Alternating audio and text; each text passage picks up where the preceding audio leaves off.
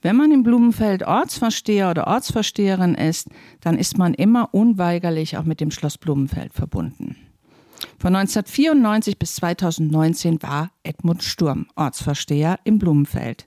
Er hat das Amt von Robert Küderle übernommen und hat es 2019 an Thomas Wettstein übergeben. Marielle Stiel, auch Blumenfelderin, führt das Interview und löchert ihn mit Fragen, was zu seiner Amtszeit hier alles so los gewesen ist. Viel Spaß dabei.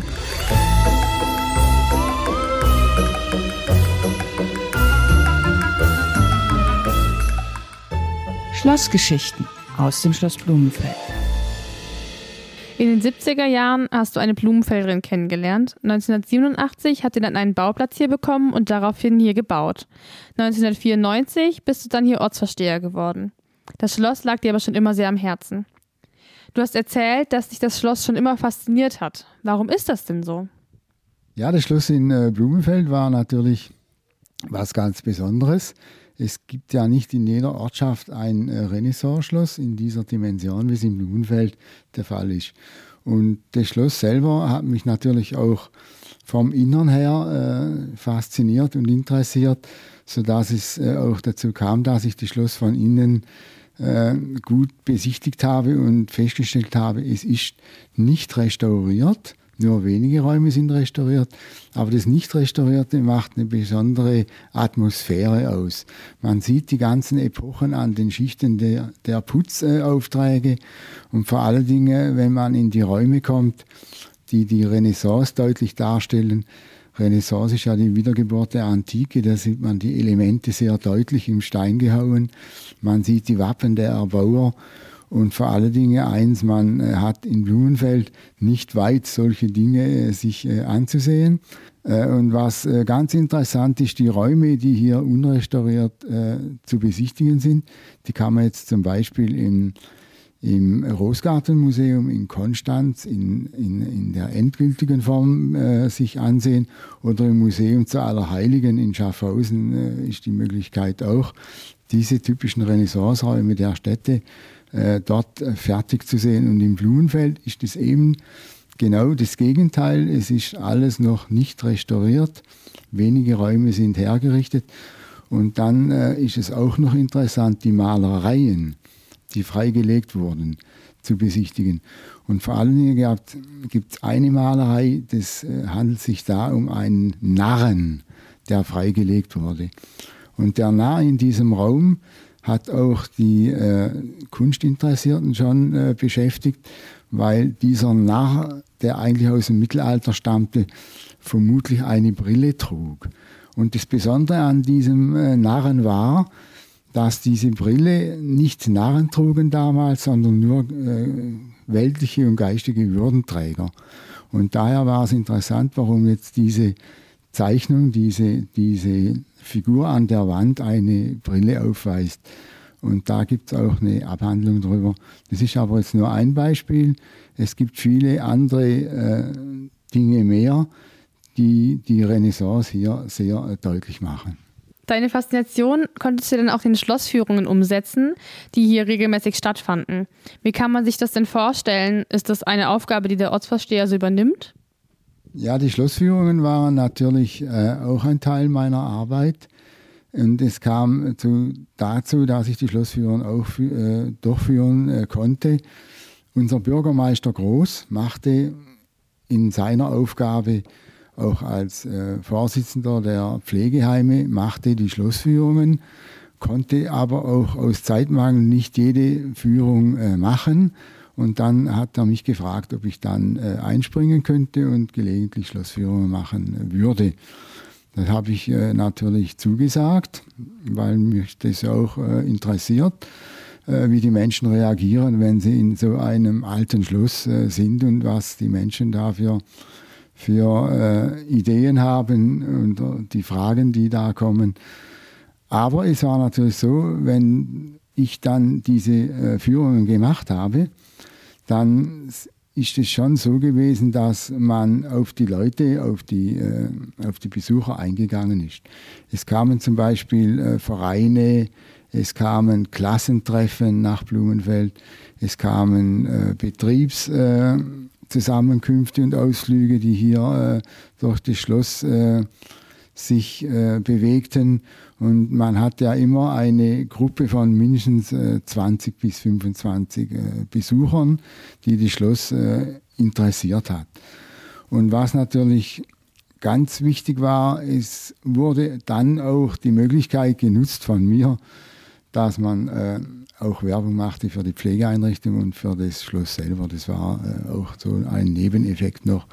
Äh, es ist der Arztvorstehers reine Aufgabe, ist es zwar nicht, aber mich hat das äh, sehr äh, bewegt und ich habe das auch sehr gern gemacht.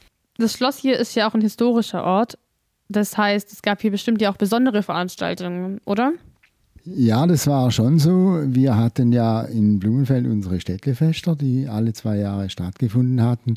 Und bei den letzten Städtlefesten war auch immer eine Theateraufführung dabei, die von äh, Jürgen Zimmermann als Regisseur geleitet wurden und die im Blumenfeld stattfanden. Und ein Theaterstück äh, hat äh, das Schloss besonders betroffen. Das war eine 900-Jahr-Feier hier im Blumenfeld, die erste urkundliche Erwähnung. Äh, und im Jahr 2000 fand dann diese 900-Jahr-Feier statt mit einem Theaterstück, das hier im Blumenfeld vor dem Schloss, zwischen Schloss und Kirche, im Ensemble der alten Häuser stattgefunden hat. Und die Zuschauerinnen und Zuschauer waren eigentlich mit im Stück integriert. Aber das ganz Besondere an, diesem, äh, an dieser Theatervorstellung war das Regiebuch führte Wolfgang Kramer, unser Kreisarchivar, und er hat die ganze äh, Geschichte vom Blumenfeld für die Schauspieler äh, niedergeschrieben. Und es ging auch darum, dass man den Menschen ein bisschen so den äh, Blick ins Mittelalter noch geben konnte, was geschah dann im Blumenfeld.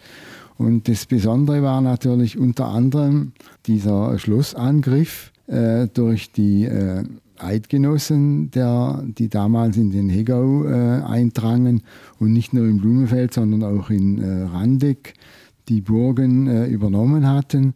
Und dieser Angriff wurde in diesem äh, Theaterstück dargestellt.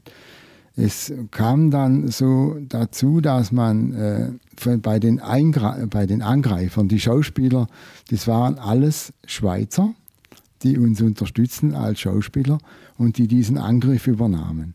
Es war noch äh, interessanter, weil die äh, Bundeswehr die Patenkompanie hat dann auch ein paar Rauchbomben, äh, sage ich jetzt mal, gezündet und man meinte, der Angriff funktioniert jetzt tatsächlich. Es kommt jemand, der das Schloss einnimmt. Und bevor der Angriff begann, wurden vier Kanonen geschossen mit Böllerschüssen, sodass die Zuschauer schon bereits zu Beginn der Theatervorführung erschraken und das ganze Ding sehr authentisch war. Und dann war natürlich an diesem Theaterstück auch noch das Interessante, der Blick ins Mittelalter, wie die Menschen damals lebten und leideten. Und es ging da auch um diese Leibeigenschaft. Und so wurde dann ein Landwirt aus Watterdingen gefragt, ob er seine Kuh mit in dieses Schauspiel, in dieses Theaterstück integrieren könnte. Der hat es gemacht, die Kuh war tatsächlich schusssicher und hat dann äh, diesen Todfall äh, dargestellt, äh, der damals bei den Leibeigenen äh, in der Geschichte einfach äh, entstanden ist. Und die ganze äh, Schauspielertruppe, das waren sehr viele, hatten dann dieses Theaterstück zwischen Schloss und Pfarrkirche äh, St. Michael inmitten der Zuschauer vorgetragen, ging auch äh, lange und äh, die Zuschauer waren sehr begeistert. Aber Kunst hat im Schloss ja auch immer eine große Rolle gespielt. Es gab zum Städtlefest und zum Schätzlemarkt hier Ausstellungen. Wie war das denn? Ja, das war so, dass äh, die Räumlichkeiten hier im Schloss für die Künstler äh, besonders interessant waren, weil sie ja nicht restauriert sind, sondern weil sie die Zeitepochen äh, sichtbar äh, gemacht haben. Und die Bilder und die äh, Kunstwerke, die im Schloss ausgestellt wurden, hatten dadurch eine ganz besondere Atmosphäre in diesen alten, nicht äh, restaurierten Räumen die Kunst auszustellen. Und bei den Städtle-Festen selbst äh, war es dann so, dass Blumenfelder Künstler ihre Werke hier auch ausgestellt haben und so die Möglichkeit hatten, dass viele Interessierte auch die Bilder der Blumenfelder Künstler hier im Schloss äh, sehen konnten. Es gab ja auch eine jährliche, etwas längere Ausstellung, die von der Tengnerin Helga Rosthaufe initiiert wurde.